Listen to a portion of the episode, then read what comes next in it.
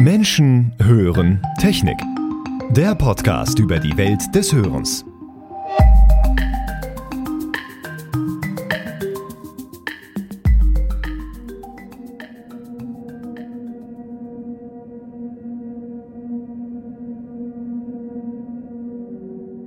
Das Star Trek Holodeck vermochte die Crew in jede Epoche zu befördern, die gewünscht war. Den Wilden Westen oder 80er Jahre Detektivstories. Das war meiner Meinung nach Science Fiction pur. Die Serie Der Mandalorianer ging hier einen Schritt in die reale Welt. Wer sich das Making-of auf YouTube anschaut, sieht einen gigantischen, immersiven, konkaven LED-Screen, der sämtliche Hintergründe und Welten erzeugen konnte, in der die Schauspieler und Kameras agieren konnten, um die Zuschauer zu verzaubern. Und das Tech-Unternehmen Meta strebt mit dem Metaverse eine komplett virtuelle Welt neben der realen Welt an. Künstliche Welten haben Menschen schon immer fasziniert. Doch gelingt Immersion nur im Sichtbaren und im Offensichtlichen? Gehört zum Eintauchen in eine künstliche Welt nicht vor allem auch das Hörerlebnis und das richtige Gefühl im Raum? Ist die Verortung von Geräuschen und die Tiefe eines Raumes, die die Atmosphäre bildet, nicht genauso wichtig? Und kann man eine solche Welt auch für andere Dinge außerhalb von Unterhaltung und Entertainment verwenden? Für ein ganz besonderes Projekt dieser Art sind drei brillante Geister zusammengekommen, von denen wir zwei heute zum Podcast haben. Das Wonderful Sound Lab, das akustische Holodeck-Labor des Hörgeräteunternehmens WS Audiology in Erlangen, ist das Ergebnis ihrer Zusammenarbeit. Und dazu begrüße ich zum einen Sebastian Best und Herrn Gunther Engel bei uns. Hallo. Hallo. Ja. Hallo, hallo Dennis. Ich grüße Sie. Ja, wir sind ja, wie schon erwähnt, auch ein Bildungspodcast. Von daher stellen Sie sich doch gerne mal ganz kurz mit Ihrem Werdegang vor. Und äh, ja, was ist für Sie das Wonderful Sound Lab? Ich würde sagen, äh, Herrn Engel, unseren Gast, äh, würde ich an dieser Stelle doch mal gerne nach vorne bitten. Ähm, ich habe mir notiert, Projektentwickler, Ingenieur und Akustikspezialist bei Müller BBN in München. Und wenn man Ihnen bei LinkedIn folgt, dann kann man, glaube ich, sagen, die Bühnen der Welt sind ein Stück weit Ihr Zuhause. Hallo, Herr Engel, ich grüße Sie. Ja, hallo, grüße Gott. Ähm, ja, also im Prinzip hat mich das schon immer äh, fasziniert, dieses äh, ja, wie kommt man denn zu einem Hörerlebnis in einem Konzertsaal? Und eben klassische Musik war, war ja schon von frühester Kindheit äh, mein ständiger Begleiter und Weggefährte. Und von daher war so, dass im Konzert sitzen und äh, zu erleben, wie sich die Musik da im Raum entwickeln kann, äh, immer was Faszinierendes für mich. Und äh, das ist auch was, was ich so in meinem Werdegang dann äh, mit einem ja, Physik- und, und Tonmeisterstudium ähm, mhm. so dann herauskristallisiert hat, dass das eigentlich äh, ja, einfach mein, mein Ding ist. Und was mich jetzt dann mit, äh, glaube ich, doch auch ganz viel äh, glücklicher Fügung dazu gebracht hat, einfach tatsächlich viel in der Weltgeschichte umeinander äh, reisen zu dürfen und an ganz vielen schönen Orten äh, schöne Konzerte mir anhören zu können und eben zu versuchen, äh, die Plätze, wo es eben noch nicht ganz so schön klingt, äh, zum schöner Klingen zu bringen. Wow. Ja, also wie gesagt, wenn man ihnen folgt auf LinkedIn und mal schaut, welche Konzertsäle, die sie da, glaube ich, auch mitgearbeitet haben, ähm, ist das ihr Fachgebiet eher die Beschallung oder tatsächlich auch so ein bisschen die Raumbearbeitung, wenn man mal so möchte? Also eigentlich ganz ursprünglich ist es die klassische normale Raumakustik. Ähm, mhm. Aber ich mache eben seit vielen Jahren auch äh, in dem Bereich Beschallung und in dem Mittelding zwischen der Raumakustik und der Beschallung der elektronischen Raumakustik ganz viel. Ähm, wow, Weil es ja. eben was ist, was für mich auch irgendwie zusammengehört und es gibt einfach Problemstellungen, die kann man äh, nur auf diese Weise lösen. Mhm, und mhm. wenn man das äh, schön und richtig macht, dann ist das auch was, was ähm, tatsächlich dann für die Musiker und Zuhörer auch nicht anders funktioniert, als wenn der Saal zusätzliche Reflektoren oder 5000 Kubikmeter mehr Raumvolumen bekommen hätte. Also eben so dieses Gefühl, ja, was man sonst ja. immer so hat, oh, da ist jetzt, wird mit Beschallung nachgeholfen oder so. Man, man hilft auch mit Reflektoren oder eben zusätzlichem Raumvolumen nach dem Klang. Also okay, okay. Durchaus als was, als ein ganz legitimes Mittel, aber ich würde trotz allem immer, wenn ich die Wahl habe, ähm, macht man es mit elektronischer Raumakustik oder macht man es äh, auf natürliche Art und Weise, würde ich die normale Raumakustik bevorzugen, weil man einfach dann weiß, das bleibt. Also eben, wenn der Raum nicht abgerissen wird, dann klingt der auch nach ja. 50 Jahren noch so. Und das ist mit der Elektronik. Das wäre auch eine meiner Folgenfragen gewesen. Ja. Ähm, was macht denn für Sie ein gutes Hörerlebnis aus? Ich glaube, da schwingt das schon ein bisschen mit. Ne? Also wenn tatsächlich der Raum optimal ausgebaut ist, äh, kann man das so festhalten für Sie? Ja, also im Prinzip ist es für mich sehr wichtig, dass der, der, der Raum mitlebt und, und die Musik irgendwie trägt, dass man da nicht vor dem Klang sitzt, sondern tatsächlich mittendrin und trotzdem sehr transparent und klar im Orchester Stimmen unterscheiden kann und dass der Raum, ja. wenn das Orchester ein, ein Crescendo äh, spielt, dass dann der Raum einfach groß wird und, und ja. lebendig und einfach so das, was in der Musik drinnen steckt, unterstützt. Ja, da haben wir ja schon wieder diesen Begriff, glaube ich, so ein bisschen Immersion, ne? Also wenn ja, man in diese mhm. Musik wirklich eintauchen kann und nicht einfach so das wirklich von vorne einfach so wahrnimmt, äh, sondern dass man sich als genau. Teil des Erlebnisses wirklich fühlt. Ja. Ja, sehr schön. Ja, Sebastian Best, dich äh, kennen wir auch schon aus einer früheren Folge zum EuH-Messe-Spezial aus dem letzten Jahr. Mhm. Und du warst auch dieses Jahr auf der größten äh, Messe für Hörakustik und hast dort einen kleinen Vortrag gegeben. Stell dich doch aber trotzdem gerne nochmal den Zuhörerinnen und Zuhörern, die dich noch nicht kennen, kurz einmal vor, ganz kurz deinen Werdegang mhm. und äh, ja, vielleicht schon mal ein bisschen die Hinleitung. Was ist das Wonderful Sound Lab und wie bist du in den Kontakt mit Herrn Engel gekommen? Mhm. Ja, ich muss mich gleich erstmal mal outen als totaler Fan von Gunther Engel und muss auch sagen, da, das, manchmal geht das so ein bisschen unter. Also es gibt wirklich wahnsinnig viele große Konzertsäle, die wirklich ja auch von der Akustik her von Anfang an geplant sind vom, vom Gunther Engel. Also da gibt es auch irgendwie ganz spektakuläre finde zum Beispiel, wenn man mal im Internet guckt, in Bleibach gibt es zum Beispiel einen Konzertsach, äh, der sieht wahnsinnig futuristisch aus und der das ist eine ganz tolle Akustik. Aber es gibt eben auch Dinge wie zum Beispiel die neue Akustik jetzt in der Sydney Concert Hall, die ja wirklich von Gunther Engel auch geplant wurde. Also auch die physikalische Akustik ist wirklich beeindruckende Räume, wo ich denke, dass ja irgendwie wirklich tausende Menschen in der Welt einfach eine hohe Lebensqualität haben, weil es solche, solche Räume wirklich gibt. Also wenn wir da über wow. die Kulturwelt und die Musikwelt sprechen, dann ist das ja irgendwie ganz nah verbunden auch mit diesen Orten. Und so wie wir Orchesterklang kennen, das hängt ja eben auch daran an, wie, wie gut eben die Konzertsäle sind. Und an diesen Konzertsälen hat eben ganz oft der Gunther Engel mitgearbeitet. Und ich finde das wirklich eine beeindruckende Leistung. Also wirklich Hut ab, Gunther Engel. Toll. ja. ähm, ja, wow. genau. Also ich bin vielleicht erstmal, wer ich bin. Also der, ich bin der Sebastian Best, Head of Sound und Fitting nenne ich mich immer. Und das ist auch quasi mein, mein, mein ähm, Titel in der Arbeitswelt. Also wir haben ein Team bei uns in Erlangen, das heißt eben Sound und Fitting. Und was wir machen, ist tatsächlich genau das. Also eigentlich, wenn es darum geht, den Klang im Hörgerät zu definieren, dann, dann ist das unsere Arbeit in unserem Team. Und da arbeiten wir zum einen ganz nahe zusammen mit der Signalverarbeitung, weil wir natürlich irgendwie alle ähm, Verfahren, die im Hörgerät sind, dann ja noch designen müssen. Ich vergleiche das immer ein bisschen mit der Arbeit eigentlich tatsächlich eines Toningenieurs, der ja auch in seinem Studio ganz viele verschiedene Algorithmen verwenden kann, vom Kompressor bis zur Noise Reduction oder ähm, irgendwelche Verbesserungs-, Klangverbesserungsalgorithmen oder so. Aber er muss ja dann bei jedem Mal entscheiden, wie viel von welchem Effekt muss er haben. Also er muss immer dafür sorgen, dass der Mix irgendwie schön transparent und gut ist und die richtigen Dinge hörbar sind.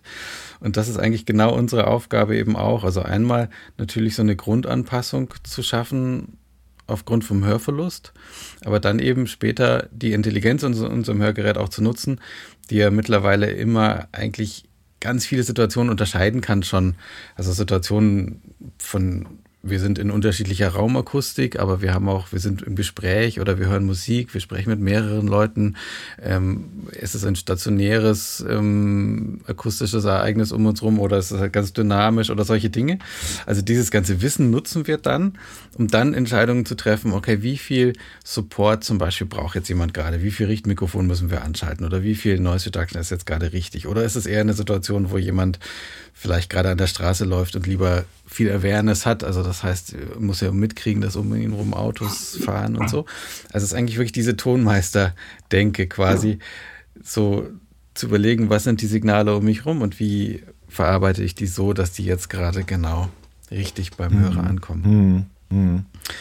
Und eigentlich kommen wir so auch zu dem Labor, ähm, weil wir müssen natürlich irgendwo schaffen, eine Umgebung zu haben, wo wir all diese Sachen simulieren können. Also was wir natürlich viel machen mit Hörgeräten in der Entwicklung ist auch, wir gehen natürlich raus, wir gehen in die Stadt, wir gehen ins Restaurant, um wirklich da zu testen und zu optimieren, wo auch das Hörgerät später benutzt wird und wo wir auch wollen, dass man da deutlich eine Verbesserung spürt.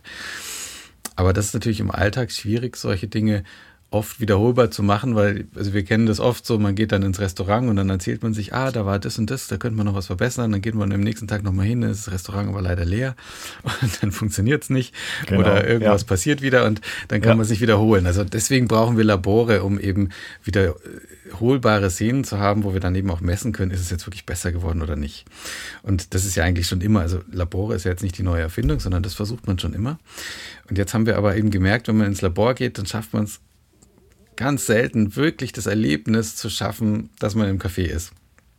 Also jetzt ganz mhm. früher hat man ja angefangen, einfach vielleicht äh, eine Aufnahme aus dem Café sogar mit Mono abzuspielen. Dann hat man irgendwann gemerkt, okay, Mono ist es gar nicht. Dann wird man halt ange plärt von einem Lautsprecher aus einer Richtung, aber ja. es ist einfach dann unangenehmer Noise. Dann hat man irgendwie Stereo und dann hat man Surround versucht und dann haben wir ja auch äh, andere Labore bei uns, auch wo man Wellenfeldsynthese oder Ambisonics äh, verwendet, wo man tatsächlich das Schallfeld schon sehr gut reproduzieren kann. Aber dann fehlt immer noch ein entscheidender Faktor und das ist genau da, wo es eigentlich spannend wird, weil wir gehen ja nicht ins Restaurant, um anderen zuzuhören, sondern wir gehen ja ins Restaurant, um uns zu unterhalten. Hm. Und wenn wir mhm. uns unterhalten, dann spielt plötzlich unsere eigene Stimme eine große Rolle. Und unsere eigene Stimme ist extrem davon beeinflusst, wie auch der Raum reagiert. Also wenn ich in einem halligen Raum spreche, dann spreche ich langsamer, vielleicht ein bisschen lauter, versuche besonders klar zu sprechen. Wenn ich in einem ganz trockenen Raum bin, spreche ich ein bisschen leiser und muss ihn nicht so stark artikulieren, weil ich merke irgendwie, das ist jetzt klarer oder solche Dinge. Und das blende ich natürlich bisher in solchen Situationen komplett aus, dass der Raum selber jetzt noch eine Rolle spielt. Also ich kann dann gut den Störlärm simulieren, aber ich kann nicht simulieren, wie sich der Raum verhält, wenn ich jetzt da mit jemand anderem spreche. Natürlich mhm. auch die Stimme mhm. von dem anderen Sprecher dann. Und das ist jetzt halt das Wonderful Sound Lab. Das ist eigentlich die Idee, dass man das zusammenbringt. Also wir haben versucht, einen Raum zu bauen, wo man zum einen sehr hochwertig, immersiv verschiedene Szenarien anhören kann, aber eben mhm. gleichzeitig auch virtuell die Raumakustik in Echtzeit dazu hörbar machen kann. Das heißt, wenn ich jetzt zum Beispiel eine Kirche simuliere, dann höre ich vielleicht Geräusche aus der Kirche und höre viel Hall. Und wenn ich dann selber spreche, habe ich immer auch viel Hall. Und das ist dann mhm. ein ganz anderes Erlebnis tatsächlich und hilft uns ja. wahnsinnig in der Entwicklung, wirklich so diese Räume, die man simuliert, auch erfahrbar zu machen. Was wäre, wenn wir Hörgeräte entwickeln könnten, ohne uns von räumlichen Grenzen einschränken zu lassen.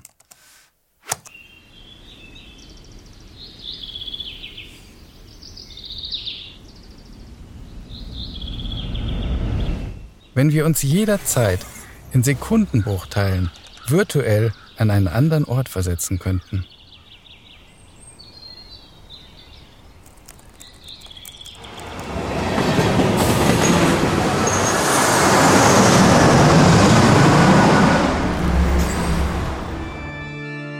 Wir unsere Lösungen in jedem Klangszenario testen könnten, um für jede Situation im Alltag die ideale Hörlösung zu entwickeln.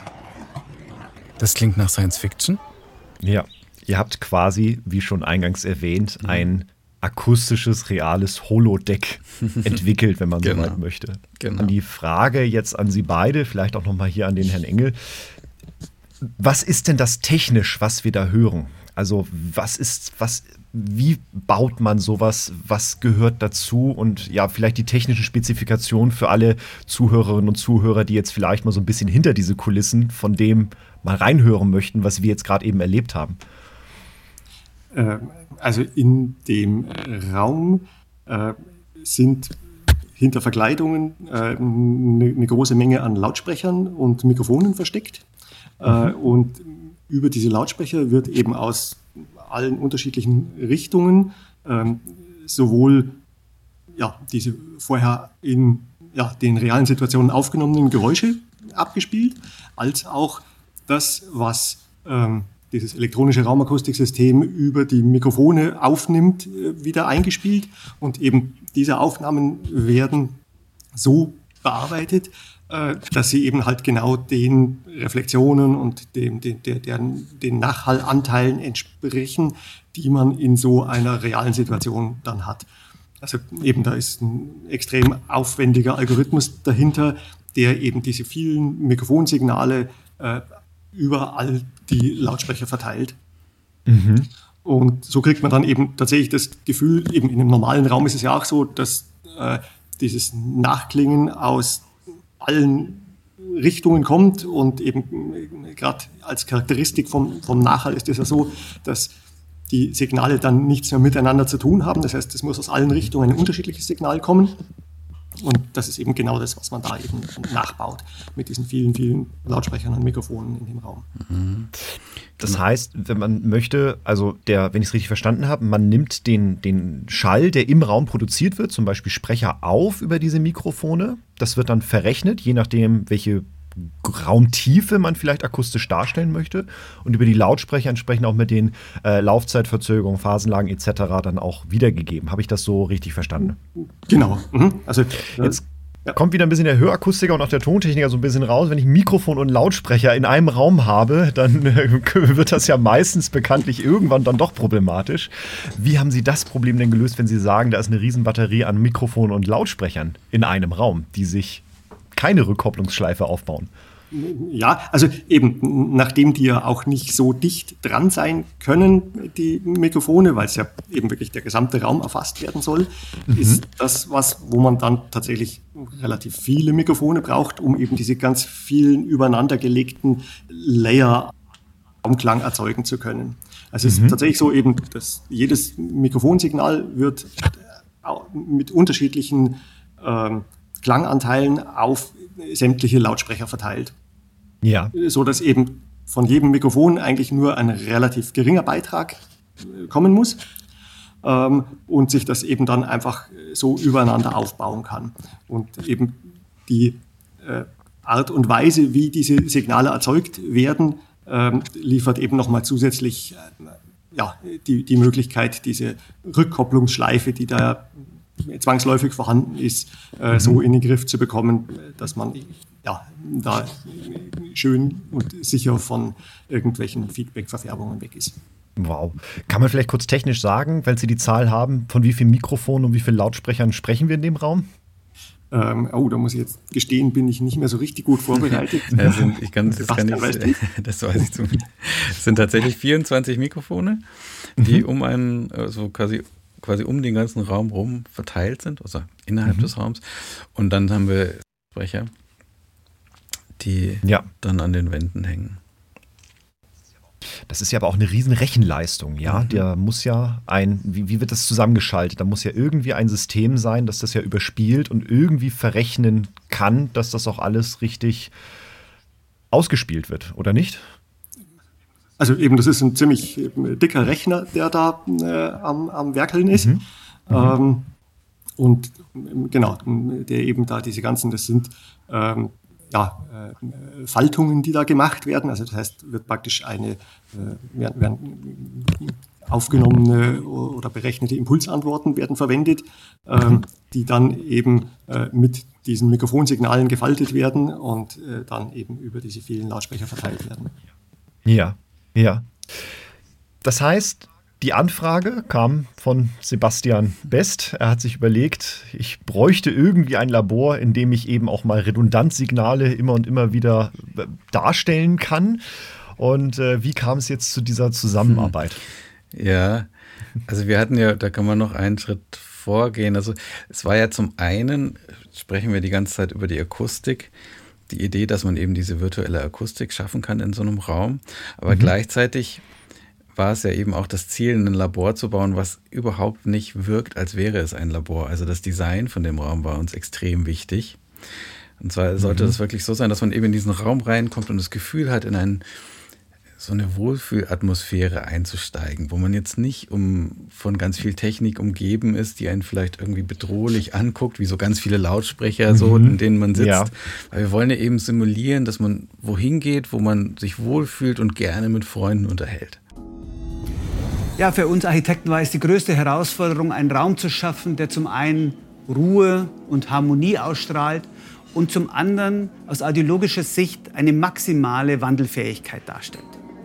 Wir haben uns dazu entschieden, das japanische Teehaus als Beispiel zu nehmen, mit seinen diaphanen und textilen Wänden. Es ermöglicht uns später in der Umsetzung, sämtliche Technik verschwinden zu lassen, ohne akustische Defizite in Kauf nehmen zu müssen. Hinter diesen schalltransparenten Wandverkleidungen gibt es ein fein austariertes System an Reflektoren und verschiedenartigen Absorbern, die dann in Summe in dem Raum eine neutrale, angenehme Atmosphäre schaffen.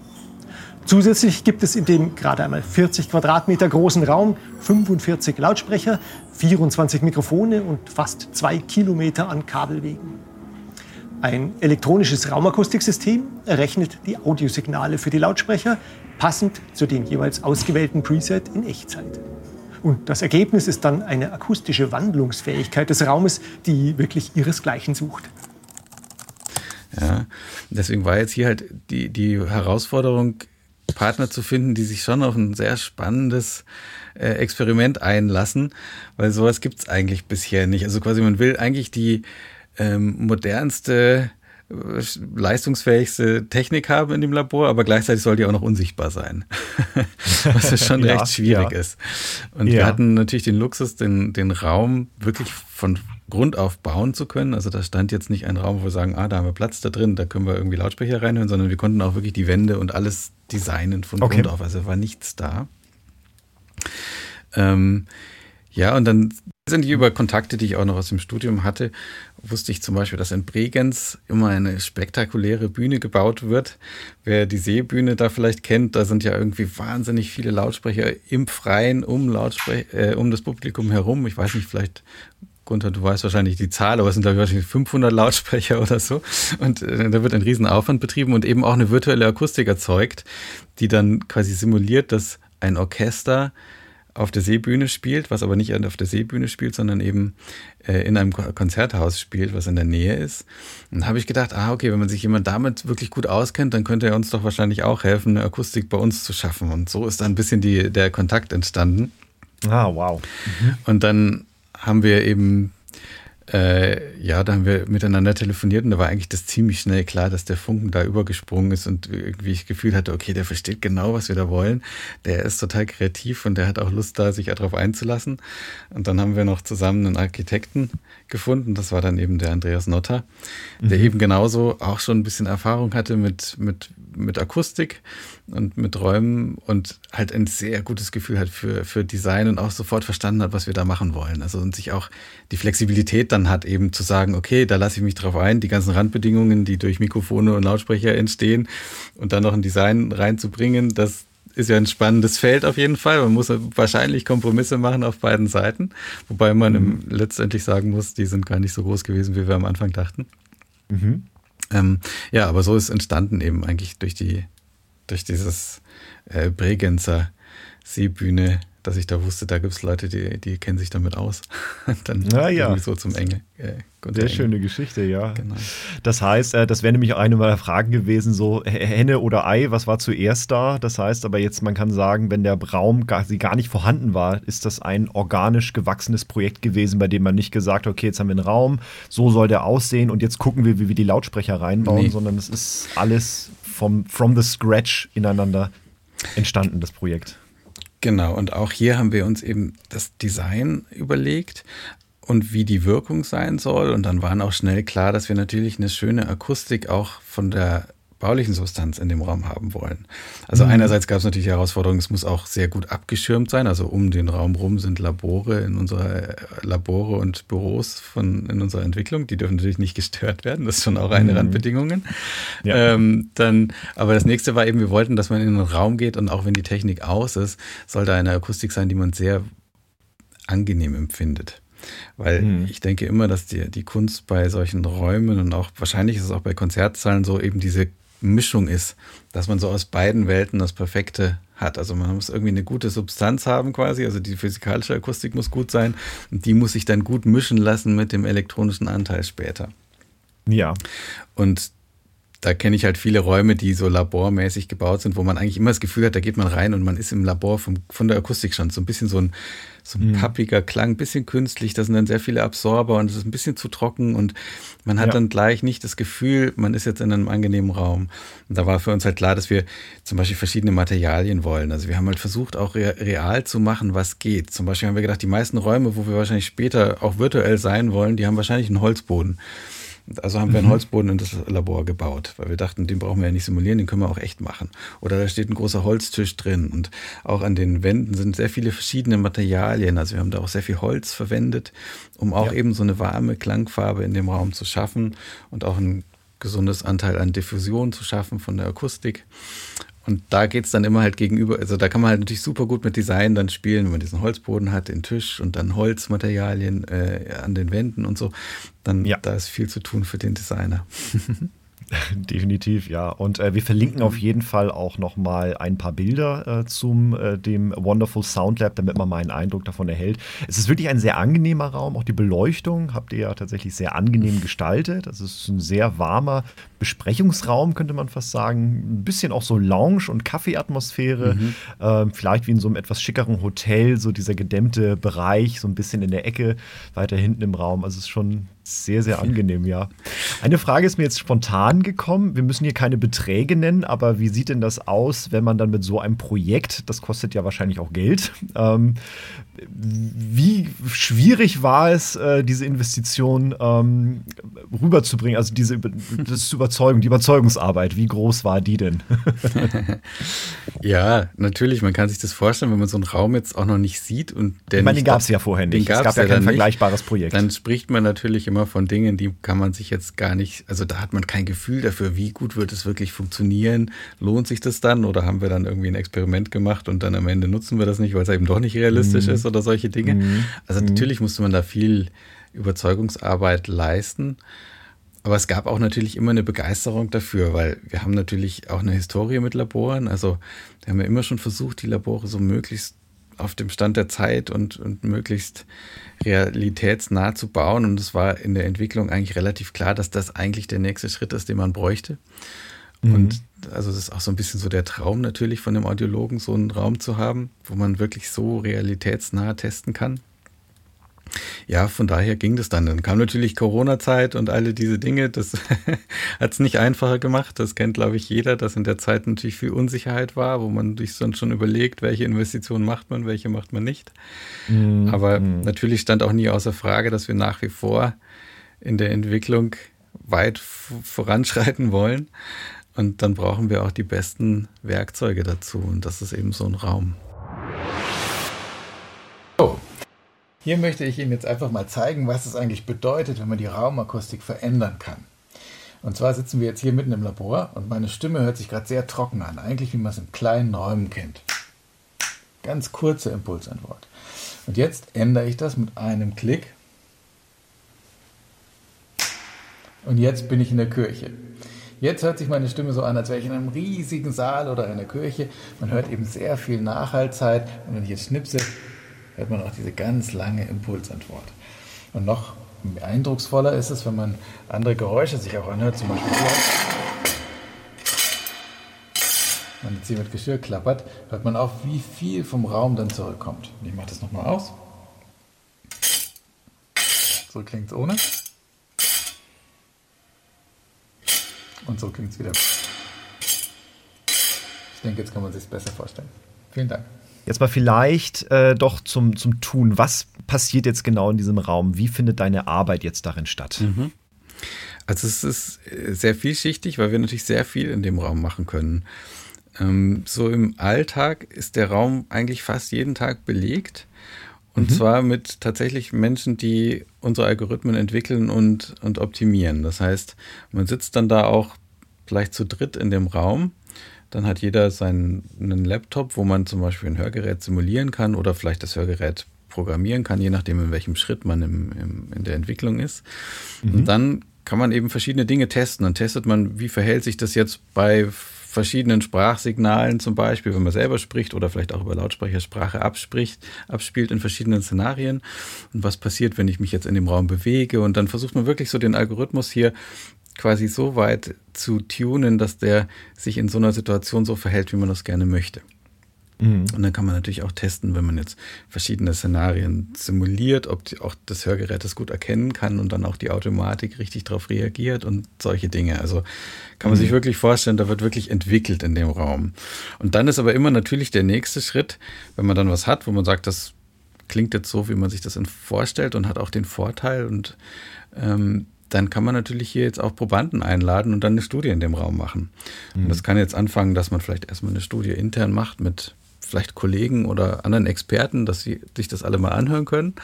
Aber dann ist natürlich die Königsdisziplin immer natürlich auch schwieriger einzuladen, die dann wirklich sagen können, erstmal, ah, hier ist eine relevante Situation, das verstehe ich. Jetzt teste ich mal, ob das Hörgerät jetzt mir mehr Benefit bringt als ohne den Algorithmus. Also meistens ist es ja so, dass man irgendwelche Algorithmen erstmal testet. Man kann natürlich auch Hörgeräte miteinander vergleichen. Man kann eigentlich alles dann machen in dem Raum.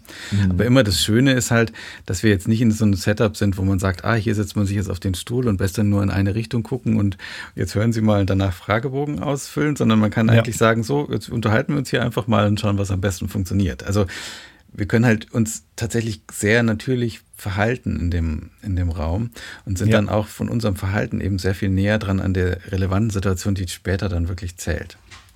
Und das Tolle ist, glaube ich, auch, ähm, ihr arbeitet ja mit einem Touchpad. Also das mhm. ist ja mhm. wirklich total futuristisch. Ihr könnt ja auf Knopfdruck, könnt ihr ja komplette Szenerien in diesem Raum ja komplett auf den Kopf stellen und ändern. Genau, Richtig? genau, genau. Wir ja. können wirklich also vom Café in den Park in ein paar Millisekunden wechseln. Mhm. und äh, uns dann da unterhalten, genau. Ja. Dann mal an Sie beide. Was ist denn jetzt das Fazit für die eigene Arbeit jetzt so nach einem Jahr Wonderful Sound Lab? Vielleicht Herr Engel, wenn das Projekt jetzt was Neues jetzt war, eine neue Herausforderung, was hat es vielleicht für Ihre Arbeit gemacht? Was haben Sie mitgenommen aus dem Projekt? Ähm, also was für mich sehr äh, spannend war, ist eben also so, so diese Zusammenarbeit. Ähm, einfach, das ist für mich ja eine durchaus fremde Disziplin, ebenso Hörgeräteentwicklung, da hatte ich vorher keinerlei Einblick und äh, habe da sehr viele spannende Dinge gelernt.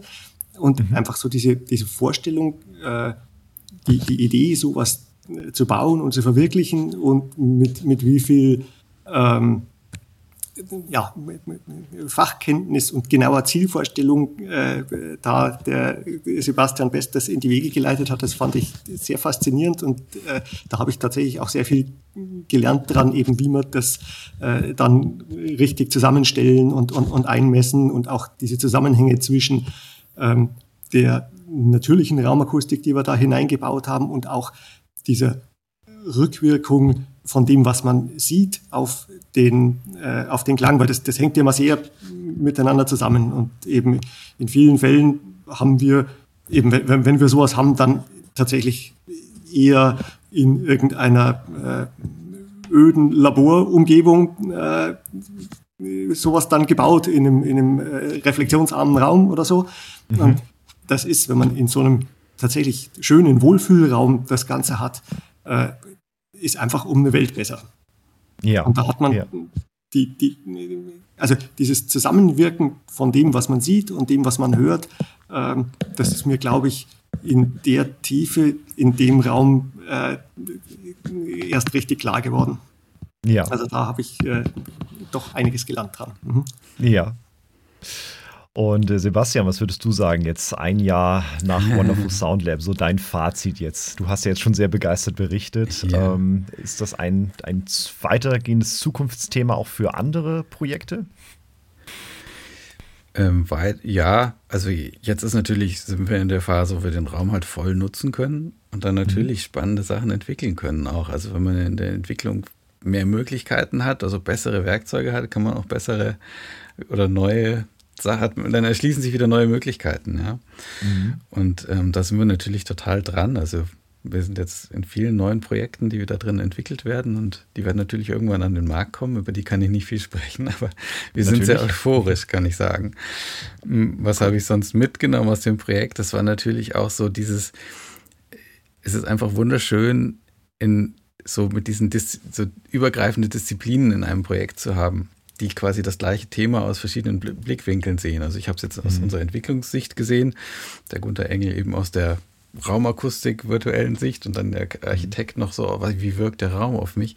Und das ist einfach mhm. wahnsinnig spannend, wenn man dann zusammen ein Projekt machen kann, auch mit so guten Leuten. Ja. Ähm, hat einfach sehr viel Spaß gemacht und man darf sich da nicht bremsen. Also letztendlich das Ergebnis äh, von jedem Projekt hängt eigentlich an den Leuten. Mhm. Und man kann dann doch viel erreichen, was man am Anfang vielleicht denkt, dass es schwierig werden könnte. Also es ist einfach eine schöne Zeit gewesen. Und natürlich war es für mich auch schön, so bin ich auch immer noch dankbar, dass wir natürlich die Finanzierung da wirklich bekommen haben in der Firma, dass wir mhm. gesagt haben, das ist so ein wichtiges Thema. Das, das machen wir und wir wollen wirklich hier an jeder Ecke quasi das Letzte rausholen und eben auch an unserer Laborfront. ja. Und es ist für mich natürlich auch toll und auch für die Mitarbeiter toll, darin zu arbeiten und zu wissen, dass das auch diese Wertschätzung hat. Super. Ja, und vor allem, ich glaube, ein Begriff, den man jetzt damit vielleicht umschreiben kann, der auch jetzt in die Geschäftswelt Einzug erhalten hat, das ist eben das Thema Co-Creation. Ne? Also mhm. Also wenn man verschiedene Menschen aus verschiedenen Disziplinen zusammenbringt, dann können ganz, ganz tolle Sachen entstehen, als wenn man tatsächlich nur in einer Abteilung immer wieder rumgräbt, weil ich glaube, dann wäre der äh, schalltote Raum immer noch der schalltote Raum gewesen. Der sähe vielleicht ein bisschen anders aus, aber äh, hätte vielleicht immer noch die gleichen, äh, den gleichen Aufbau, das gleiche Konzept dahinter. Und das ist wirklich sehr, sehr spannend zu zu hören und äh, ja, dann entsprechend auch zu erleben, wenn man dann mal bei euch in Erlangen ist und mal mhm. diesen Raum besichtigen darf. Ja. Mhm. Jetzt wollen wir mal ein bisschen in die Zukunft nochmal zum Abschluss reinspinnen. Ähm, Stichwort Innovation aus solchen Projekten. Und ich habe ja in der Anmoderation erwähnt, ne, das ist ja mal so ursprünglich so ein Zukunftsthema gewesen, virtuelle Welten.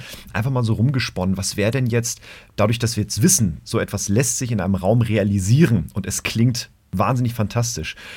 Was wäre denn da jetzt für die Zukunft vielleicht denkbar, gerade wenn wir jetzt von ja, wieder zurück mal ins Entertainment vielleicht mal reingehen. Ähm, Gibt es da vielleicht sogar Projekte, Herr Engel, ähm, die da jetzt für Sie so aufploppen, bei denen Sie sagen, auch das könnte ich mir vorstellen oder es gibt es vielleicht sogar schon? Also im Prinzip sind ja so diese, diese neuartigen Beschallungsansätze, eben nennt sich dann 3D-Audio oder Immersive Audio oder sowas, das sind ja mhm. genau solche Dinge, die äh, genau die Effekte ausnutzen. Also dass man äh, auf der Bühne den, den äh, Sänger oder Schauspieler oder sowas halt von genau der Position auch hörmäßig wahrnimmt, äh, wo er steht und spricht und nicht mhm. von rechts oben aus dem äh, Line Array. Ja. Und dann eben zusätzlich auch von Lautsprechern umringt ist, äh, die über einem und um einen herum dann eben auch ja, künstliche Welten erzeugen können, so dass mhm. es eben äh, ja, einen viel mehr mitnimmt wie ja, eine, eine ganz normale Standardbeschallung, wo man eben wirklich davor sitzt oder halt irgendwelche Effekte von, von rechts oder links separat zugespielt bekommt. Ja, also ja. eben dieses Verfahren, dass man das Audiosignal ähm, ja, praktisch als, als, als Richtungsreiz aus irgendwelchen Lautsprechern bekommt, aber die anderen Lautsprecher alle zusätzlich mit dazu eingesetzt werden, um einen Raum nachzubilden, in den man dieses Signal dann hineinsetzt. Das ist was, was tatsächlich ähm, sich im Entertainment-Bereich ja, also zumindest etwas mehr verbreitet. Also vom, vom mhm. Durchsetzen ist da noch weit entfernt. Ähm, aber das ja. ist, sind Dinge, wo man einfach merkt, gibt Produktionen, die sowas ernst nehmen und das ist ja. dann von der Audioqualität her einfach ein, ein Riesenschritt nach vorne. Ja. Da, das ist was, da würde ich eigentlich denken, das wird sich durchsetzen äh, und in 20 Jahren oder sowas ist das ein Standard, der, finde ich, sehr, sehr vielversprechend ist, weil man einfach viel also man, man, kann viel aktiver zuhören, weil man eben sich auf einzelne Ereignisse im Orchester, man, man kann sich darauf konzentrieren, was spielt denn die Oboe da gerade?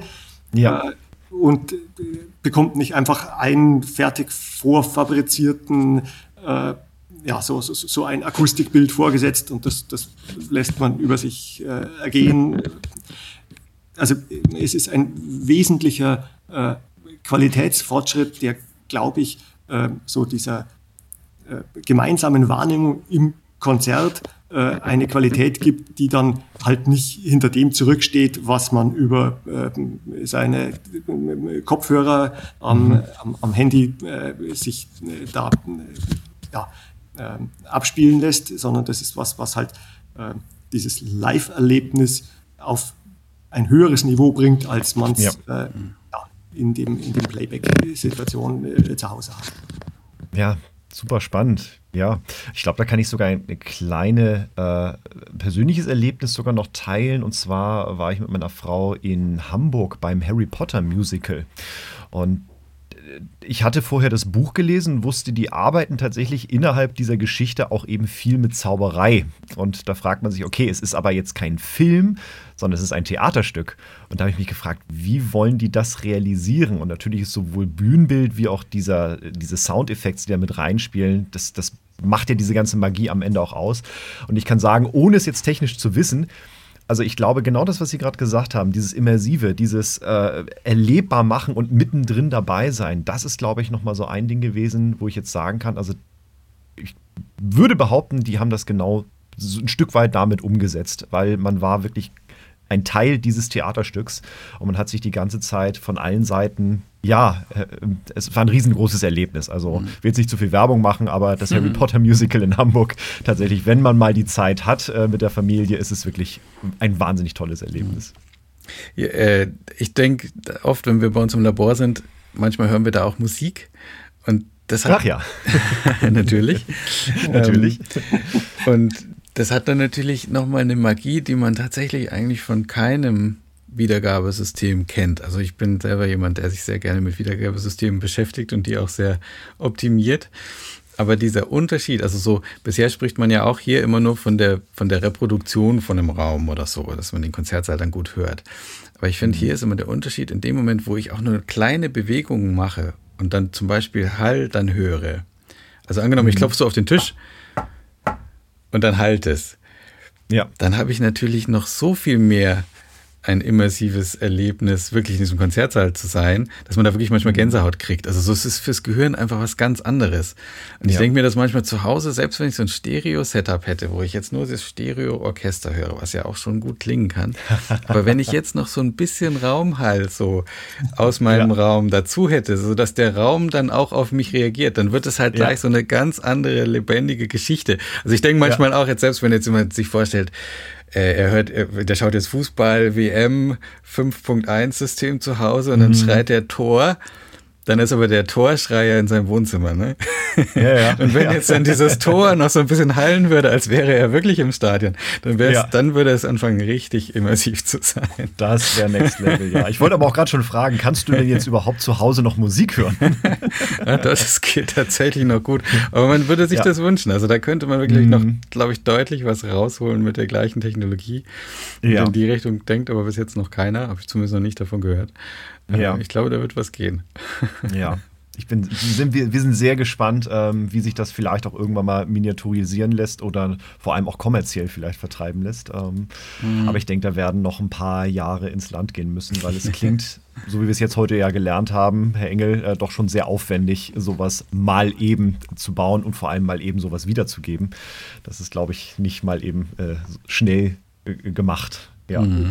ja aber super spannend. Genau.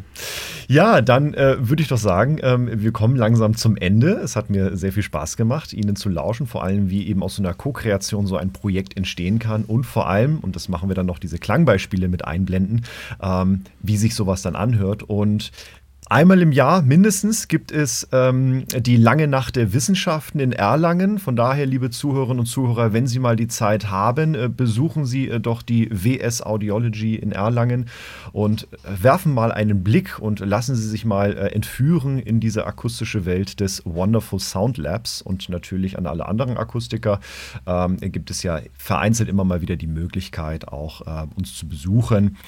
Ähm, darüber sprechen wir dann auch nochmal ein anderes Mal. Vielen Dank erstmal soweit für das Gespräch. Zum Abschluss dürfen unsere Gäste äh, immer gerne weitere Gesprächspartner oder auch andere Themen aus der Welt des Hörens hier vorschlagen und nominieren. Und wenn wir jetzt in diesem Podcast denken, was würden Sie denn gerne mal mehr drüber in Erfahrung bringen oder wen hätten Sie denn gerne mal für ein Gespräch mal zu uns eingeladen? Fangen wir mal bei Ihnen an, Herr Engel. Naja, wir hatten ja jetzt über die Bregenzer Festspiele gesprochen. Mhm. Ähm, da würde mir der Clemens Wannmacher, das ist da der Leiter der Tonabteilung, einfallen. Ja der könnte, glaube ich, sehr schöne, spannende Geschichten erzählen, wie denn dieses extrem aufwendige, aber auch extrem faszinierende Setup äh, bei Ihnen funktioniert und äh, ja, man da zu diesen äh, großartigen Opernaufführungen gelangt. Super. Habe ich mir mal notiert. Ja, dann gehen wir mal in diese Richtung. Und äh, Sebastian, gibt es von dir, von deiner Seite aus noch einen Thema oder ein Gesprächspartner, den du dir vorstellen könntest, von dem du gerne mal mehr erfahren möchtest? Ja, wir haben natürlich heute den, den Andreas Notter auch vermisst, der, ja. der Architekt und Designer hier war, der natürlich aber auch sonst tolle Projekte macht und tolle, tolle Gebäude baut. Ich denke, dass vielleicht die, das Thema Architektur durchaus auch, also besonders vielleicht so dieses Zusammenhang Architektur und die Wirkung auf den Menschen, dass das auch ein interessantes Thema sein könnte. Super. Mhm. Sehr schön. Habe ich mir mal notiert. Dann fächert sich das ja immer weiter auf und dann sind wir mal gespannt, wen wir da vielleicht in Zukunft dann auch nochmal bei uns haben ähm, und mehr darüber erfahren können, wie solche Projekte ähm, entstehen und entwickelt werden können, um Menschen immer mehr eintauchen zu lassen in Erlebniswelten. Mhm. Ja. Ich bedanke mich für die Zeit, äh, meine Herren. Und äh, ja, bleiben Sie nach wie vor gesund. Ähm, sämtliche Verlinkungen, liebe Zuhörerinnen und Zuhörer, finden Sie dann in den Show Notes. Und von daher bedanke ich mich für die Zeit und sage auf gut bis zum nächsten Mal und bis wir uns wieder hören und auch wiedersehen. Ja, mhm. Danke. Vielen Dank. Tschüss, Sebastian. Tschüss, Herr Engel. Tschüss. Tschüss.